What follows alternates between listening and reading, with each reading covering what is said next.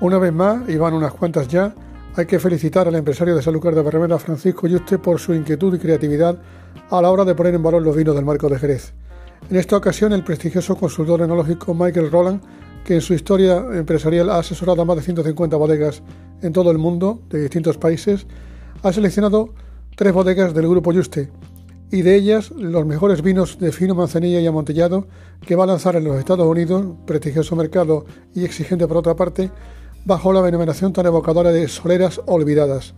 Sin duda importante la iniciativa y sin duda es bueno que el sector sea creativo en todas sus manifestaciones. Paco Yuste está demostrando que así lo es. Felicidades.